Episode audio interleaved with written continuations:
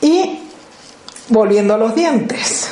El diente, digamos, es la estrella de nuestra profesión. El diente está ligado al sistema nervioso central y a través del sistema nervioso central ligado a todo el organismo. Pero ¿cómo es esta unión del diente al sistema nervioso central? Pues muy fácil, a través del trigémino. Ese gran temido y gran desconocido también y muy nombrado, realmente eh, es el, digamos, sus prolongaciones eh, hacen todo un entramado y una red que inervan toda la parte dentaria, inervan parte de todo nuestro terreno, parte oftálmica también, y finalmente se dirige hacia la parte del cerebro y a la zona de meninges.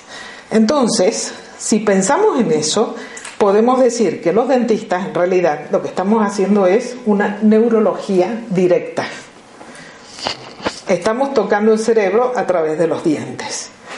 Y si hacemos eso, y tomamos conciencia de que muchas de las enfermedades a nivel inmunológico cursan con un diagnóstico de encefalitis, entonces es muy importante considerar pues todas las cuestiones que sean tanto infecciosas como tóxicas en toda el área del trigémino. Por eso es tan importante que trabajemos en conjunto, dentistas y médicos, cada uno mirando la punta del cuerpo que le corresponda y otro en el medio opinando eh, lo que más le convenga. Cada uno a su área. La boca comunica. La boca es nuestro nexo hacia el interior del cuerpo es la primera parte y más a mano que tenemos de ese pliegue de nuestra piel que se va transformando en mucosa, va paseando por el lado de dentro hasta que se exterioriza.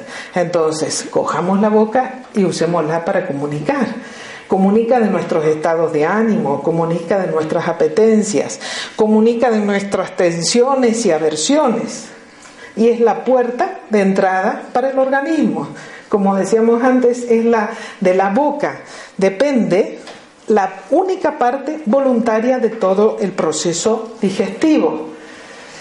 Y la boca recibe toda una serie de eh, placeres y a la vez agresiones a través de la alimentación, a través de las variantes alimentarias, a través de sus cepillados y sus cuidados y todo, todas las sustancias que podamos entrar. No solamente alimentos, medicamentos y otras actividades que pueden ser consideradas también lúdico-festivas.